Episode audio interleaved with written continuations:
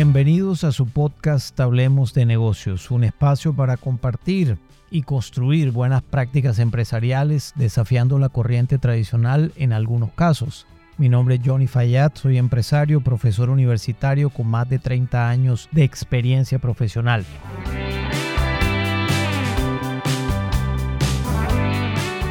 En el episodio de hoy vamos a hablar de uno de los procesos administrativos gerenciales más relevantes que se llama el control.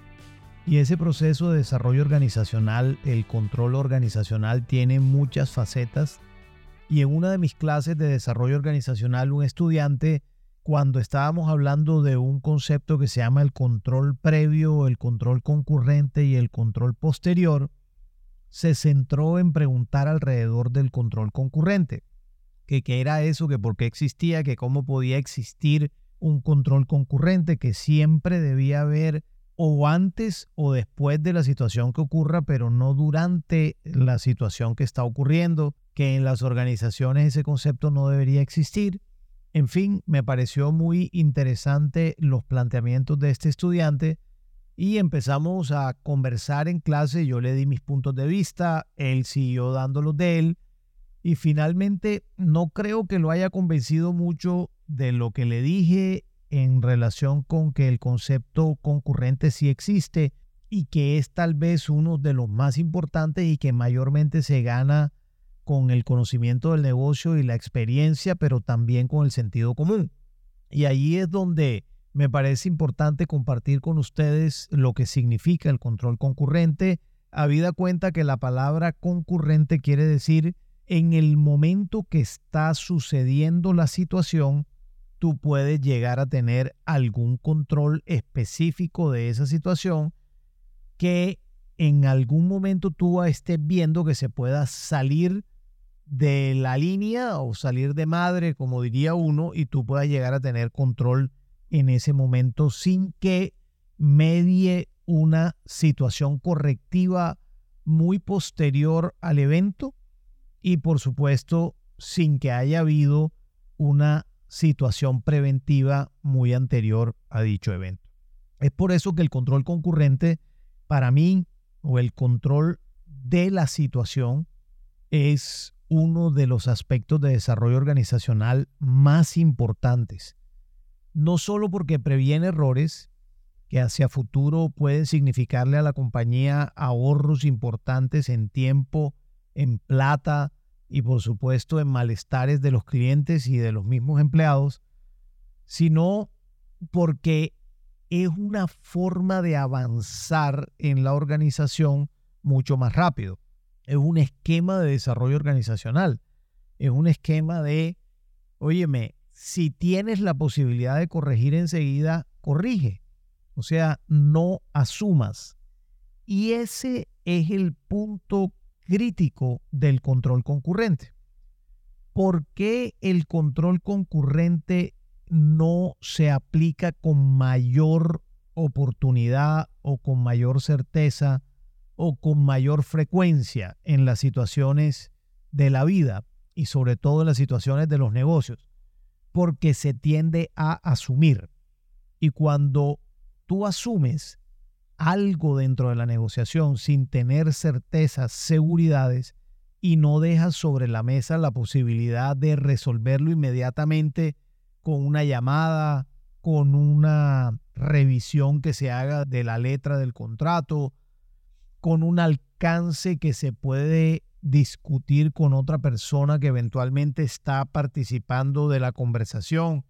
Si estás hablando con alguien de tu equipo y te está haciendo una propuesta, asumir que la otra persona es quien la va a ejecutar y sin asegurarte que eventualmente esa persona no es la que lo va a ejecutar, pero sí es la que va a dirigir la ejecución. Pero debes asegurarte para tener las certezas necesarias en la conversación y para eso la conversación debe fluir.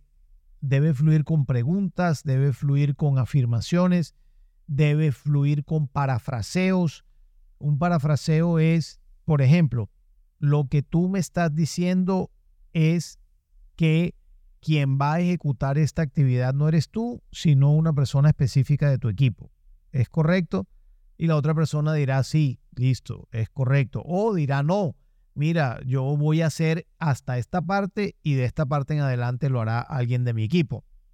Ese tipo de técnicas conversacionales ayudan muchísimo a establecer el control concurrente de una situación, porque dejas de asumir las cosas. Y asumir las cosas tiene riesgos muy grandes, porque lo que tú estás asumiendo lo estás haciendo en virtud de tus valores, de tu experiencia y de tu conocimiento y de tu interpretación. Mientras que la otra persona lo que está asumiendo también lo hace en virtud de todo lo anterior, pero desde el lugar de esa persona. Con lo cual es posible, diría yo, muy posible, que lo que tú asumas versus lo que está asumiendo la otra persona no sea lo mismo. En ocasiones a lo mejor coincide en todo o en parte, pero es posible que no sea lo mismo en la mayoría de las conversaciones. Luego, este es un reto de comunicación. Y el reto de comunicación está en prestar la debida atención, en no dejar de decir las cosas que debes decir, en hacer las revisiones y las certificaciones necesarias en la conversación, en utilizar la técnica de parafraseo como una de las técnicas relevantes, además la técnica de prestar atención con ojos dispuestos y oídos abiertos.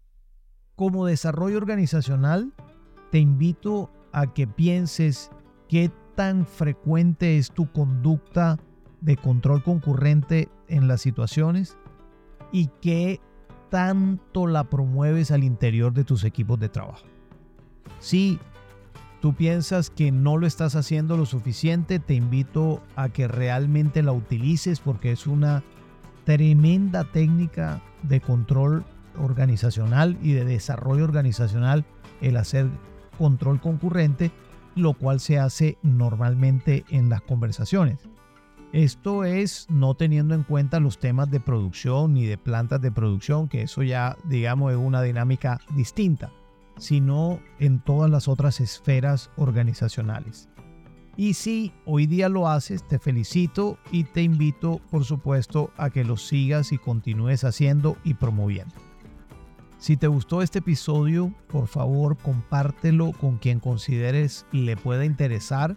Te invito al mismo tiempo que te suscribas en Apple Podcasts, Google Podcasts o Spotify a Hablemos de Negocios.